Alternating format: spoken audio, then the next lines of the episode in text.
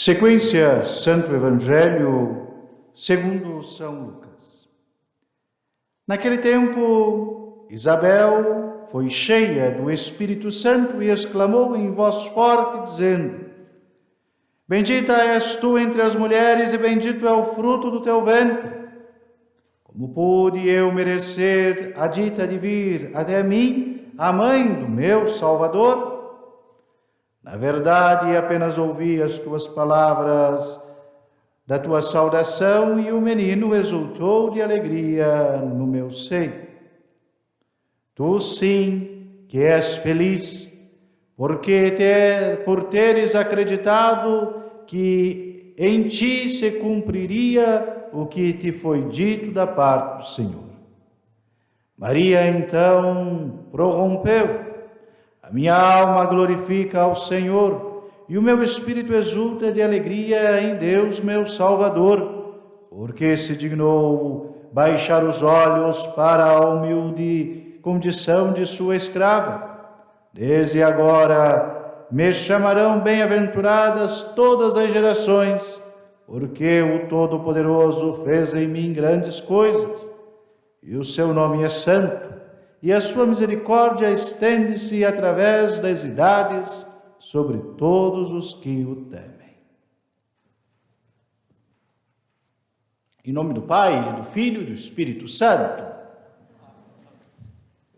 Caríssimos fiéis, querida Ana Cristina, presidente da Fundação Cultural, hoje representando oficialmente o município de Curitiba, na pessoa do, do prefeito Rafael Greca, nesta solenidade de Nossa Senhora da Glória, Nossa Senhora Assunta ao Céu, querida Fátima, que também da Fundação Cultural, que tanto zelo dedicam à manutenção desta igreja, deste templo histórico em Curitiba. Hoje, queridos fiéis, celebramos uma das liturgias mais antigas da Bem-aventurada Virgem Maria. Pois, de fato, a concepção de que Nossa Senhora não sofreu a corrupção, mas entrou na glória, é antiquíssima na igreja. Antiquíssima. Remonta aos primeiros séculos de nossa fé, aos primeiros registros da própria liturgia católica. Este dogma que vem coroar aqueles que são os quatro dogmas marianos, que podemos resumi-los em uma saudação gloriosa, imaculada, sempre virgem, mãe de Deus. Quando pensamos nestas quatro verdades absolutas que a mãe igreja nos apresenta sobre a pessoa única de Maria Santíssima, percebemos como sua participação no mistério da redenção, na ação de Cristo para nos redimir, é íntima, de forma a não poder ser separada. Maria Santíssima está presente em tudo na vida do Redentor. E tudo, tudo o que sabemos sobre Maria está ligado a nosso Redentor. Quando pensamos no dogma da glória de Maria, de sua assunção ao céu. Vemos aí a coroação de Deus, Senhor da vida, que nos dá a vida e pode nos glorificar a vida, tornando a vida eterna. Quando vemos o dogma da Imaculada Conceição de Maria, aquela que é preservada da mancha do pecado original em previsão dos méritos de Cristo da redenção, aquela que deve gerar em seu ventre, dar a natureza humana ao Verbo eterno do Pai e dar à luz a única pessoa de Cristo, Deus e homem verdadeiro, quando vemos que ela é uma nova Eva, para ser livre no seu sim, para que sua natureza seja pura, sem corrupção, sem contágio, e esta mesma natureza torna-se a carne de Cristo sempre virgem, crendo naquilo que ela diz ao anjo. Como poderá acontecer isto? Se não conheço homem nenhum, sabendo de sua virgindade, antes da concepção, depois da concepção, antes do parto e depois do parto. Jesus é o filho unigênito de Maria, o único. Mais que isto, sabemos muito bem que nosso Senhor não vem pela participação de varão humano, mas pela própria, pelo próprio poder de Deus, na ação do Espírito Santo. Sua concepção acontece de modo maravilhoso e de modo maravilhoso também seu nascimento, não violando a integridade da mãe, mas conservando-a virgem para sempre.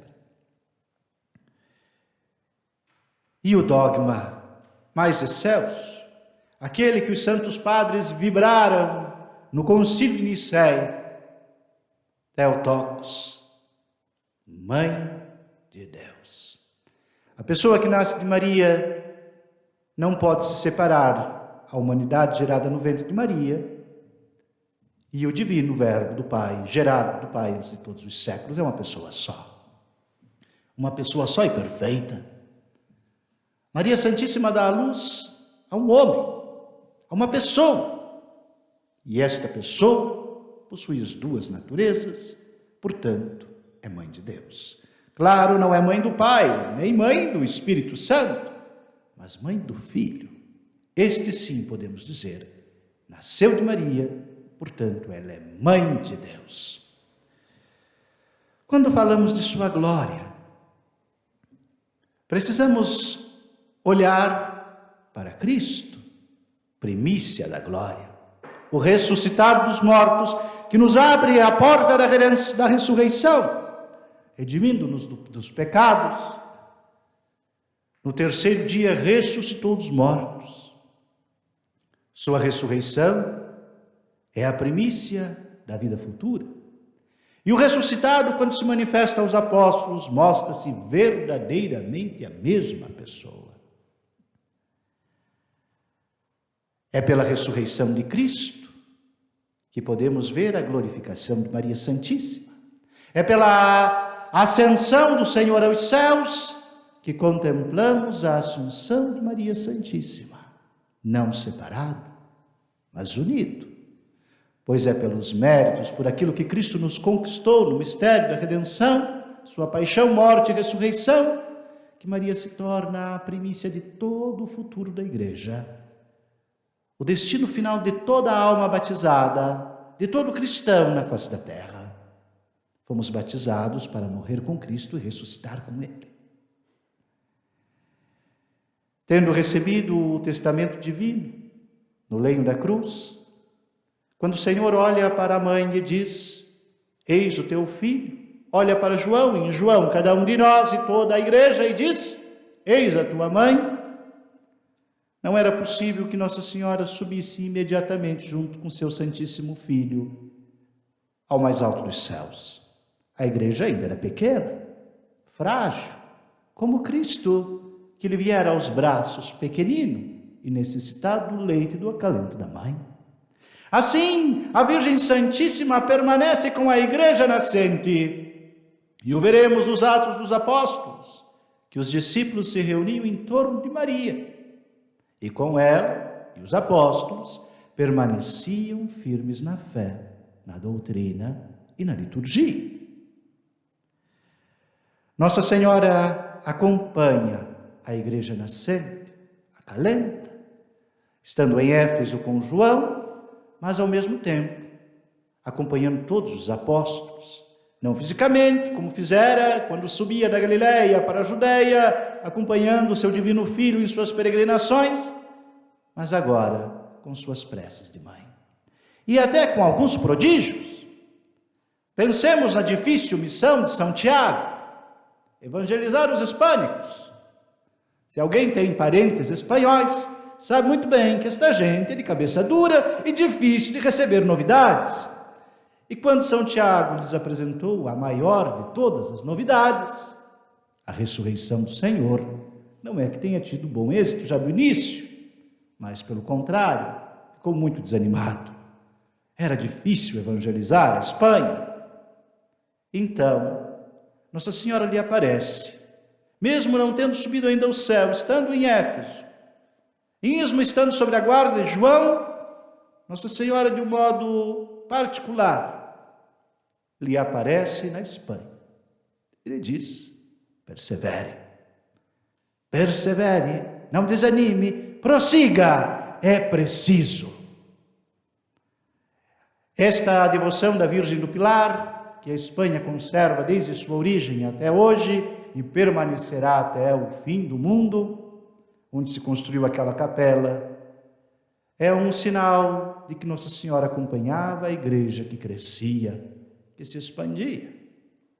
Quando os apóstolos, já dispersos sobre a terra, anunciando o Evangelho, dando testemunho de Cristo, já não precisavam tanto do acalento da mãe, pois estavam robustos e fortes na fé, aí sim, o desejo de seu coração volta-se completamente para o seu Senhor. O desejo de Deus, o desejo de Deus e da comunhão plena com Deus é a causa das mortes de Maria.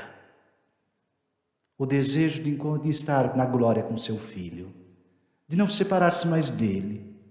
Consuma sua missão terrena e Deus, que é Senhor da vida e dá a vida, lhe concedeu as primícias daquilo que é o destino de toda a igreja. Os apóstolos velaram Maria que entrara na dormição. O que significa a dormição? A dormição é uma morte real, mas aquela morte que não é castigo do pecado original, pois Maria não tinha pecado. Aquela morte que não é terrível, pois foi vencida por Cristo. Tocada pela morte, não dominada pela morte. E na dormição de Maria, os apóstolos apoiam um sepulcro. Choram Maria colocam-na e encerram-na no sepulcro. Podia-se pensar, uma boa pessoa terminou sua caminhada sobre a terra, de modo maravilhoso, realizou bem todas as coisas e partiu em paz. Mas algo maior Deus guardava. São Tomé, chegando atrasado, pois evangelizava a Índia, e não é que se possa voltar tão rápido assim da Índia. Pede aos outros apóstolos que lhe façam uma gentileza, que lhe permitam abrir o túmulo e ao menos beijar uma última vez as mãos da Virgem Mãe. Ao abrirem o sepulcro, está vazio, como está vazio até hoje. Como o sepulcro de Cristo em Jerusalém está vazio, o sepulcro de Maria também está vazio. E o professamos e cremos com toda a igreja nesses séculos. Deus lhe chamou a glória, a primícia da ressurreição, já ressuscitada e glorificada, Nossa Senhora é elevada aos céus. Não sobe como Cristo triunfante, que por seu próprio poder adentrou no céu, mas sendo criatura de Deus, sendo criatura de Deus por um favor especial de Deus, por uma graça de Deus, elevada pela autoridade de Deus aos céus. Assim é a glória. A glória que esperamos. Participar da glória divina, da vida divina. Ah, caríssimos fiéis, quando olhamos para o alto e vemos a beleza da criação, e mais que a criação, a plenitude de tudo que Deus fez, quando nossos olhos estão voltados para o alto, o nosso ser criado à imagem e semelhança de Deus, aflora em beleza e em esplendor, aflora em virtudes e graças. Como poderia ser diferente? Este mundo já não nos contém mais, já não nos, não nos satisfaz mais. É preciso que tudo resplandeça na glória e na luz divina. Assim a liturgia entra na história.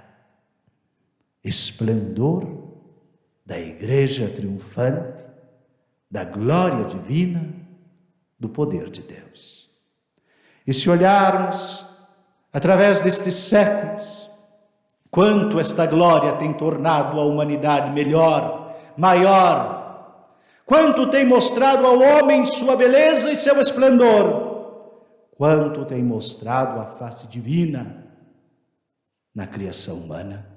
E quanto mais se distancia do esplendor da glória de Deus, quão mais feia, degenerada se torna a obra humana. A liturgia precisa conservar, voltar a este esplendor, a esta glória, a esta beleza. Nós temos aqui a graça de conservar esta liturgia antiquíssima, esculpida pelo Espírito Santo através dos séculos e dos milênios. Quando em 1971, 1970 sai a missa simplificada, modificada pela comissão litúrgica, naquela época, em 1971, um grupo de artistas, intelectuais, pensadores de todo o mundo, chefiados pelos ingleses, mas não só ingleses, ingleses, italianos, franceses, espanhóis, uma Europa que clamava ao Papa Paulo VI: conserve a liturgia, conserve a liturgia. E se dizia, mas não há nada que impeça a fé cristã na nova composição. Sim, mas está desprovida daquela beleza, daquela glória que esculpiu-se durante os anos, os séculos, os milênios. É preciso conservar. Entre eles estava Agatha Christie. O Papa, atendendo estes intelectuais da Europa, concedeu que se conservasse intacta a liturgia, mesmo que fosse em algumas paróquias particulares, com um indulto chamado Agatha Christie. Hoje, caríssima Ana Cristina, em Curitiba, a Fundação Cultural tem o mesmo zelo. Não se trata de discussões teológicas, não é isso que quer chegar. Mas não se pode abrir mão da beleza. Não pode se abrir mão da glória. Não se pode abrir mão do esplendor de Deus manifestado na liturgia. O resto, que os bispos e teólogos discutam nos séculos, mas não podemos esquecer tudo que Deus realizou em nós que a solenidade de Nossa Senhora da Glória, nesta capela e nesta cidade que preza tanto pela beleza e pela cultura, possa acender muitos corações para a beleza de Deus e a glória futura. Louvado seja nosso Senhor Jesus Cristo.